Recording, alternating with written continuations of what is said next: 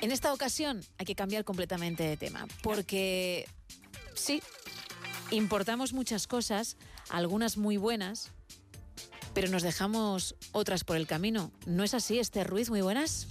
Muy buenas, Gemma. Encaramos la recta final de este noviembre calentito. Los que hablaban de concordia son objeto de discordia. Quienes tradicionalmente estaban en sus casas se han tirado a la calle. Quienes empezaron tomando las calles parece que les van a mandar a su casa. Y es que nada es como antes y sin embargo todo parece igual que siempre. Ah, y cómo no, por fin entramos en la semana del Black Friday, el viernes más largo del calendario. Empezó por lo menos hace un mes. Y es que mira que nos gusta importar cosas de fuera. Papá Noel, Halloween, el Oktoberfest.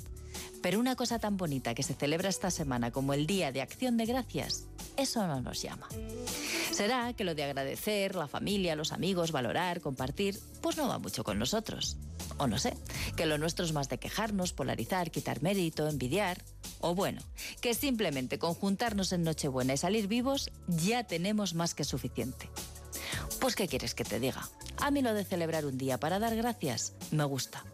Aunque lo suyo, la verdad, sería dar gracias a diario. Por estar vivos, por estar sanos, por estar juntos, por ducharnos con agua calentita, por comer todos los días, por conocer a alguien que te encanta, por quitarte de encima a alguien que no soportas, por levantarte cada día, por un abrazo, por ayudar, por dar, por sentirte querida, por una sonrisa, por levantarte cuando no tenías ni fuerza por esa mano que te levantó y no dejó que te quedaras en el suelo, por recibir la llamada de papá o de mamá o de alguno de los dos, porque eso significa que aún los tienes contigo.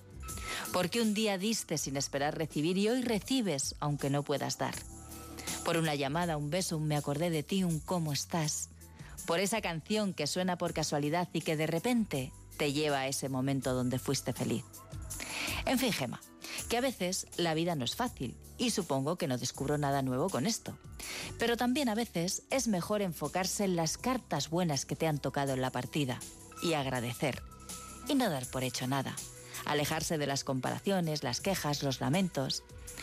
Hoy me apetece terminar el día dando las gracias a quienes estáis ahí y hacéis que me sienta profundamente agradecida. Muchísimas gracias a ti, Esther, de corazón. Y cuánta razón llevas, por cierto.